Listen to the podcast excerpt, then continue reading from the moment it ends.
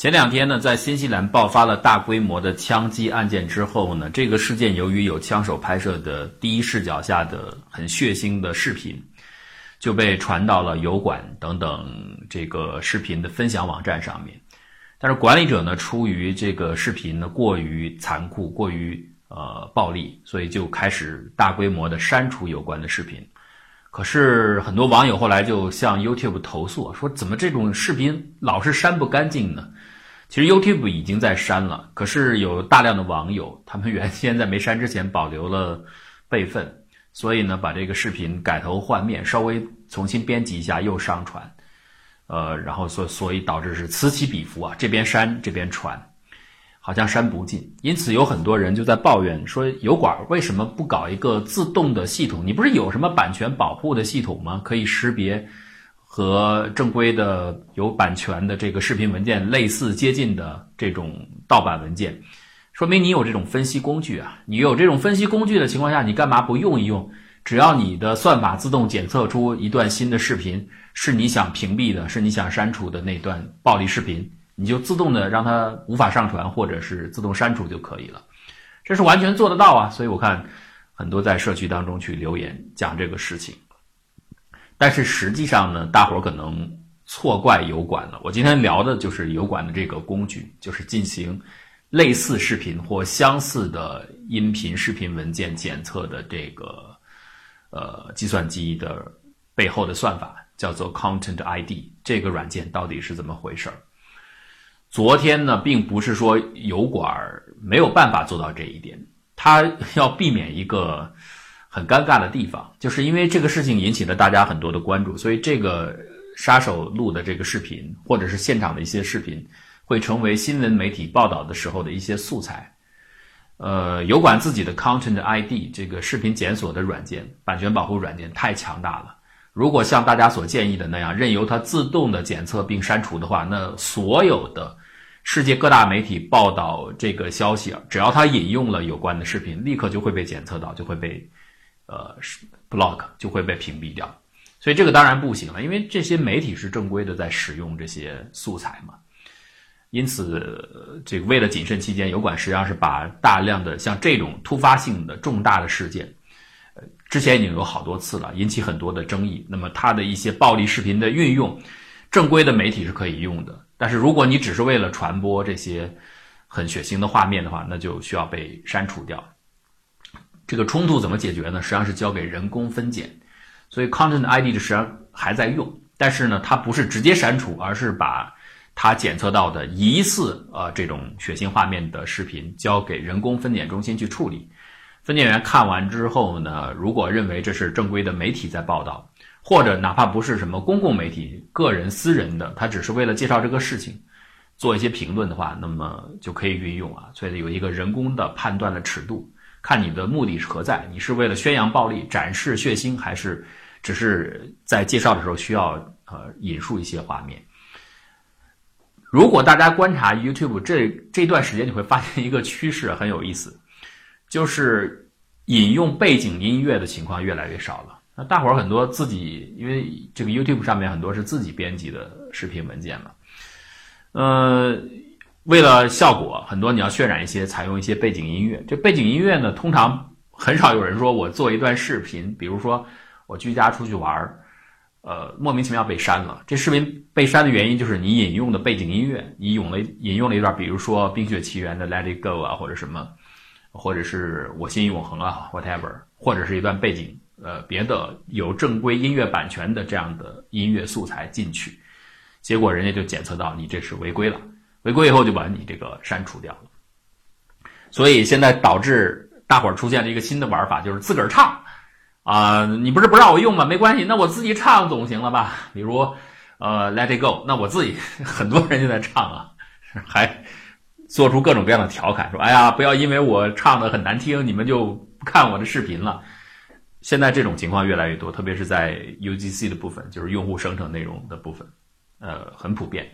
那就是因为 YouTube 的实际上现在这个版权打击的力度，或者说它呃检测力度非常的强，一般人会造成一种误解，认为这是因为 YouTube 的检测工具变得强大了，越来越强大了。实际上不是，它的检测工具已经很强大了，非常之强大。强大到什么程度呢？之前有过独立的第三方做过测试啊，以音频为例，音频比视频更加的容易检测一点，因为它是一个一维的数据流，视频是二维啊，但本质原理一样。音频更容易，就是运算的速度更快，大概百分之九十八的识别率，就是你把你能想到的常规的编辑的方法，什么我这放音乐，我要躲开这种自动检测工具的识别，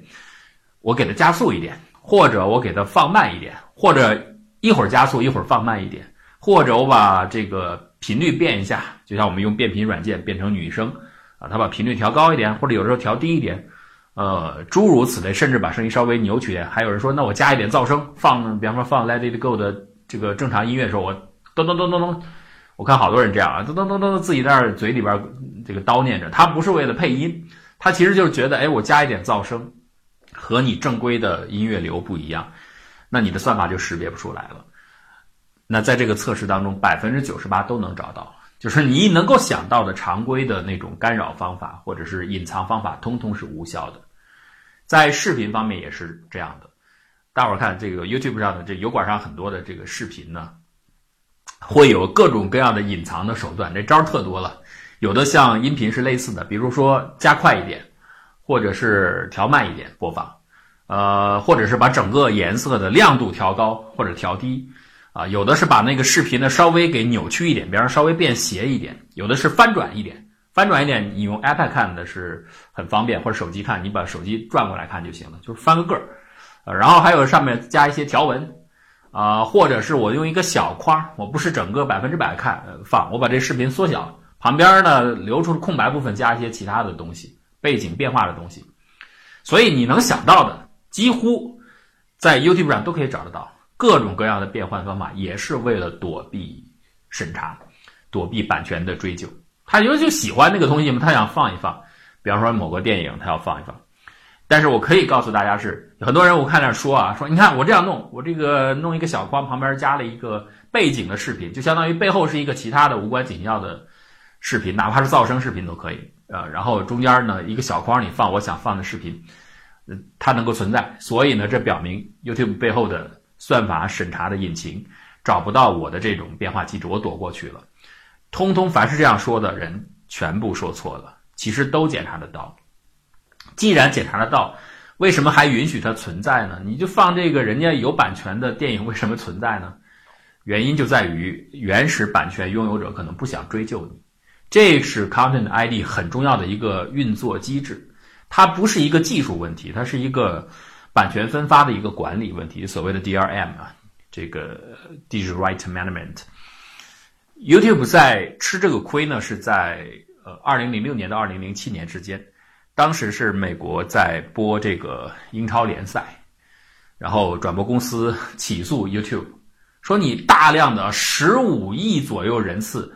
当然不是不一定是美国人，美国人不见得爱看啊。全世界各国各国家的这个网友传这种有关的英超联赛的视频或者片段，严重的使我受损，因为我是有独家的转播权嘛。就双方打这个官司，那些网友传这个比赛呢，有的是真的是整段传，有的呢只是传片段，他想评论，他不是完全为了就是要盗版或者怎样。但总而言之，就是大量的这种视频出现了，这公司评估是有十五亿次啊。那我就受到很大损失，所以双方当时的诉求是诉 YouTube 十亿美金的赔偿。底下后面好像是私了了啊，YouTube 就认识到这个事情真的要注意的。虽然它有所谓的避风港条款，就是九四年过去的千禧年那个版权法案啊，保障了像这种中介性的平台，它不是说当有人版权所有者去告他，平台本身不担责，只要你通知即删除就可以，只要你能够做到这一点。呃，原始版权通这个拥有者通知你，你你把它删掉了，他就可以不担责。可是，在实际的法律诉讼当中，还会有引发很多的这个权益方面的问题。像这次零六年、零七年这个事儿就是这样。所以 YouTube 知道这怎么办呢？他就找到 Audible Magic 这个公司，有一个就是视视频的指纹技术，他把这个采用进来，就可以对视频两段视频的相似度进行一个判断。因为他应付不过来啊，YouTube 就是想做这个事情。他光靠人去审查怎么可能呢？那么庞大一个平台，一定是要靠技术。所以我说 YouTube 被 Google 收购啊是必然的一件事情。我们也可以反过来说，如果没有谷歌公司这么强大的一个高科技公司在背后，用它的强大的技术引擎和它的规模来运作、来支撑 YouTube 的很多的服务的话，尤其是核心就是 Content ID 的话，YouTube 是做不到今天的规模的。那件事是个启动点，从此他开始大规模的使用 Content ID。一开始是相当于租用了这个 Automatic 公司的这个技术，呃，然后后面呢他自己。零九年到期啊，后面他又自己研发出呃升级版的 Content ID 啊，双方还为这个商标打过官司，那他就等于拥拥有了自己的这个检测的能力。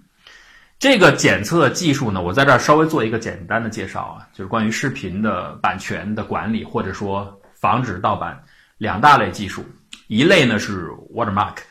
就是呃水印，还有一类呢就是这个 Fingerprint，就是指纹技术。视频有视频指纹，音频有音频指纹，这两个是怎么一个区别呢？我们简单来说，呃，Wordmark 是要加东西的。我们举个比喻，完全是比喻。你有一个东西，比方说你打印了一张纸，这上面有一段文字是你自己的创作，你想保护它，那你要给别人看，很怕别人会用各种各样的手段把这个东西看到以后就偷走了、翻拍走了。所以怎么办呢？你怕别人，好比这一一幅画好了，这个纸上有一幅画，你怕别人用你这幅画，怎么办呢？你就在上这个画的左下角盖一章，好比这谷歌创作的，就写个谷歌古典，盖上一个章。那如果别人要翻拍你的画作，例如用照相机翻拍，或者用摄像机翻拍，或者拿到复印店去复印，他不管怎么做，可是呢，他把这个章也就复印走了。复印走之后呢，当我要打官司的时候，你看这就是铁证。上面有我这个印章嘛？这个印件是我核心的一个凭证，来识别出那些盗版的人。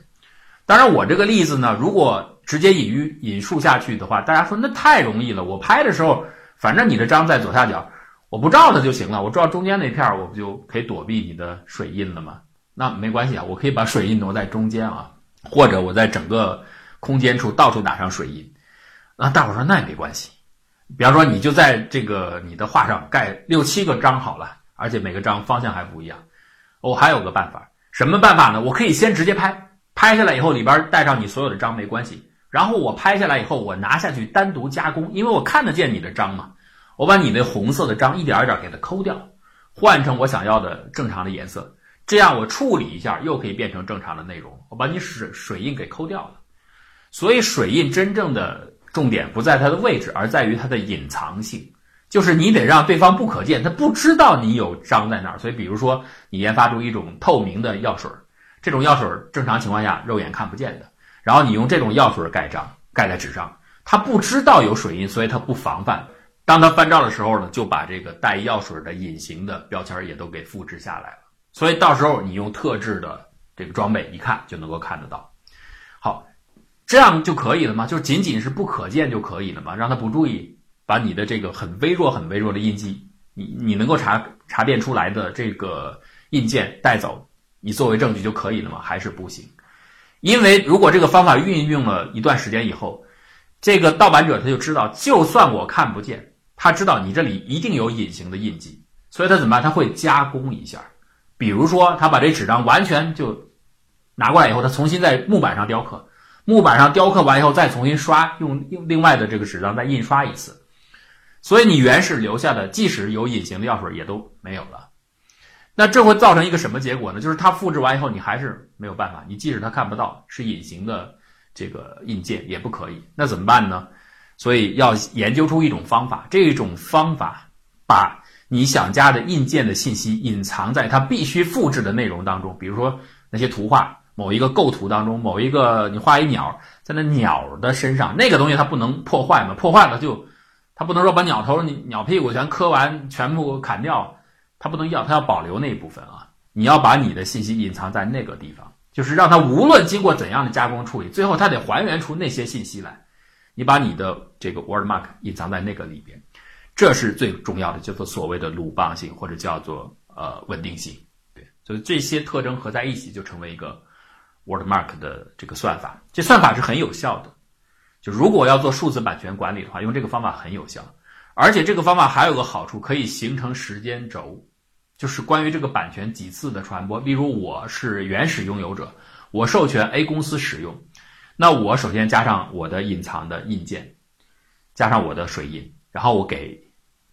B A A 公司来用，A 公司也有自己的水印，他再打上自己的水印，然后 A 公司可能再分发给 B 公司，这是合法的渠道给 B 用，B 也加上自己的水印，可能到了 C 的时候，C 是盗版，他没有经过许可，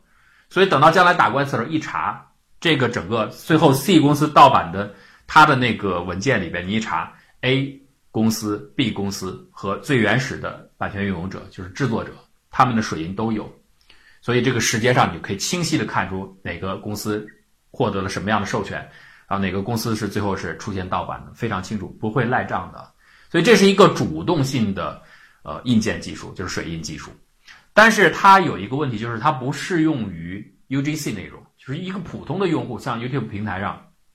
或者像我们的这个呃 B 站上面这么多的一般性的用户，他自己生成的。一个视频，比如就是我家出家居家出去玩我拍了一段小视频，我想给大家分享。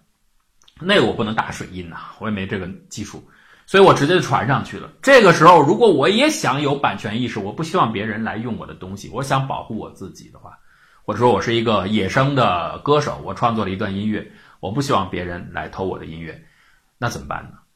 显然用水印不行，除非你会啊，用水印不太行，怎么办？这个就是第二类技术，就是。非主动性的添加硬件啊，就是被动性的，就是你视频本身的一些特别适用于作为标志性的、不容易被隐藏、不容易被破坏、不容易被改变，而又非常典型的一些结构特征拿出来，作为一个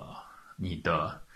原始视频的一个标记，这个叫做呃 fingerprint，就是视频或音频的指纹。这指纹技术呢，就是二零零六年开始，谷歌公司。收购了 YouTube 之后呢，就开始运用这个 fingerprint 来对抗，因为它那个官司造成的，来进行检测。所以你现在如果上传一段视频到这个网站的话，它首先先转码，转码的过程当中，它就已经开始生成你的 fingerprint 了，就是把你的一些针进行采样。你上传的视频，它把一些关键针拿出来采样，采样完以后去生成，这个实际上就是一个哈希函数了，生成你的指纹代码一长串数值。而原始的需要进行版权保护的人呢，就是版权的提出者呢，他会先向 YouTube 网站，呃，提供原始的、非常详细的、非常全的原始视频。那 YouTube 已经在数据库里面存好了这些拥有版权的视频的所有的指纹，存好了。所以，当你上传提交了一段视频到这个平台之后呢，他会先去和版权视频里边的指纹去比对，如果比对的结果有接近的。那就高度认为，就怀疑你可能是盗版了，你盗版了人侵了人家的权了，因为人家已经有指纹，你的指纹跟人家又非常的像。但是这个 Content ID 呢，这个检测的能力非常非常强，尤其是到了今天。呃，可是它为什么我还说在 YouTube 上你可以看到很多人，他感觉他用一些小聪明处理完的视频还在呢？不是说 Content ID 没检测到，而是玩法。Content ID 呢会把这个检测到的疑似侵权视频。告诉原始权利拥有者，就是如果使用了这个工具啊，Content ID 的这些工具的用户是可以看得到的。它有一个列表，你看张三李四他的视频是这样的，你可以查看这个视频跟你的很像，然后你自己可以选择你是要求删除对方的视频，还是要求直接转移对方视频所生成的广告利润。因为版权保护的目的就是保保护经济利益嘛，所以你删掉它可以，不让它侵权，这样可以，也可以你就留着它。他有自己的用户群嘛？他有他的用户群以后观看的这个人群，那就产生广告收益。这个广告收益呢，就不再给这个 uploader，不是上传的人了，而是直接给经过 content ID 识别出来的原始的版权拥有者，就相当于钱到你的账户里边，而不是给那个盗版的人。哎，这样行不行？其实我觉得整个 YouTube 能够做起来，跟这套玩法很重要。这个也是经过那一次官司以后，这是它的第一个大的转折点。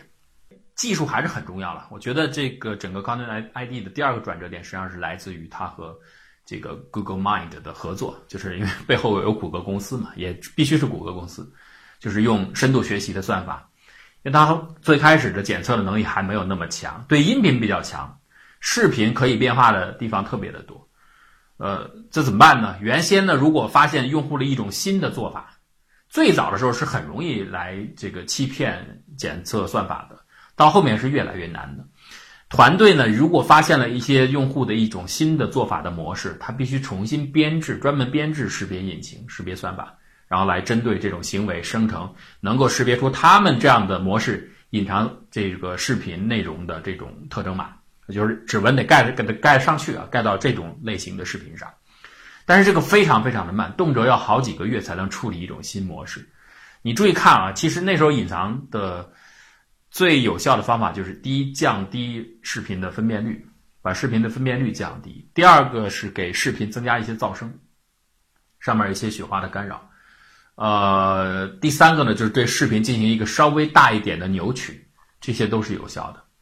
但是到了后来，由于和 Google Mind 的合作，就 Content ID 加上了深度学习方法以后，就等于把原先人去找到这种新模式的工作全部交给了自动学习，交给了。人工神呃，这个人工智能的算法来处理的，所以后面是大大加快，基本上几天，你只要出来一个新的隐藏的方法，比如说你把分辨率降得非常非常的低，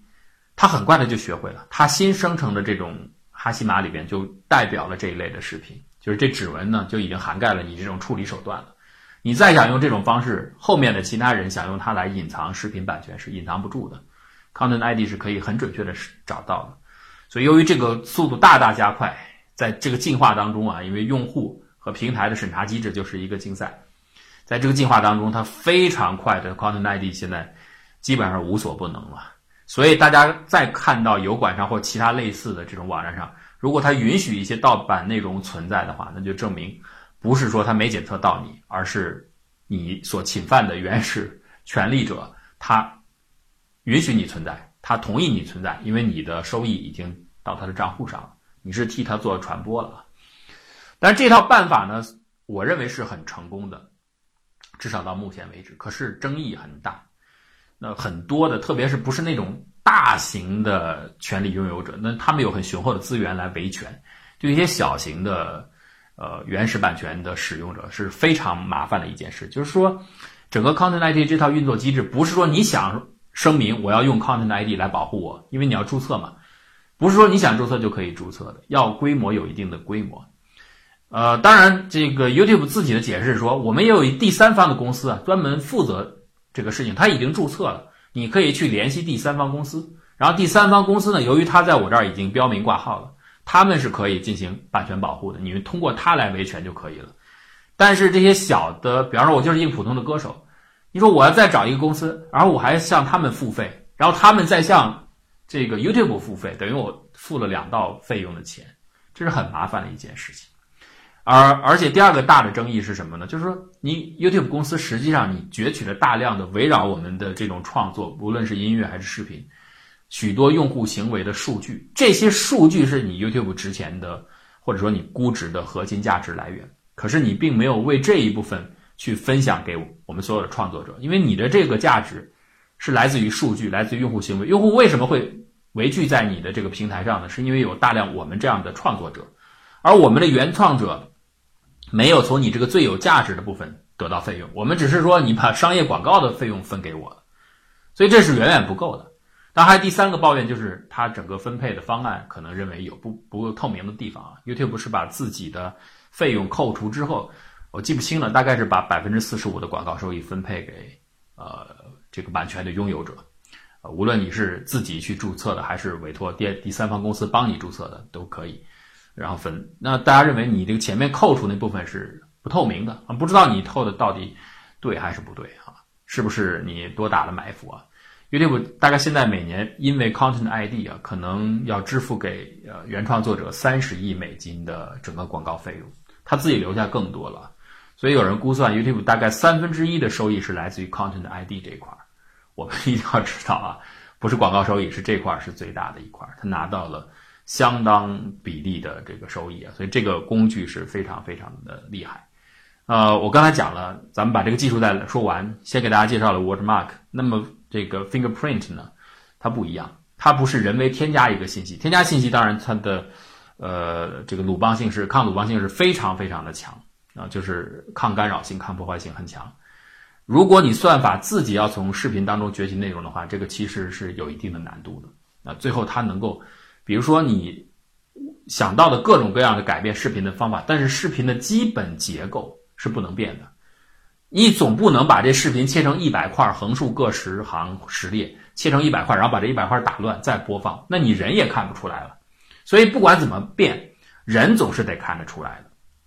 像之前有个人用的方法是，他把一段视频呢中间加一个亮灯，就是加一个灯光效果。这灯光效果中间比较亮，周围比较暗，那个是呃有效了相当长一段时间，到后来也被识别，也被找到，就这个模式也被处理了。你就算加一个灯。它整个的视频的基本的信息结构是没有改变的，所以只要这一点保证在，Content ID 找到你、识别你是早晚的事情，而且现只要他发现了有这个模式，他分分钟就可以把它纳入到自己新的指纹生成里边，所以以后你再这样做就通通无效了。这是得益于 Google 强大的它的这个 Google Mind 的帮助啊，人工智能的帮助，所以不是找不到啊，真的是。人家原始的作者想从你这儿直接收钱啊，没有强制的要求删除你。但是我要说回来，就是在这个领域呢，现在这套机制呢遭到越来越多的人的批评。呃，原因我刚才已经讲了，很多人认为这个办法呢对于那些小型的原创作者的保护是不利的。可是反过来也有很多人去争议啊，比如说你这个人呃创造了一首歌曲，我呢很喜欢，我只是想弹个吉他弹一遍，结果呢我一上传我自己弹吉他的视频。马上被警告了，说我这个被删除掉了，不能上传，因为你的这个整个声音的检测很像嘛，就是音频指纹是很像的。我没有想侵你的权呢，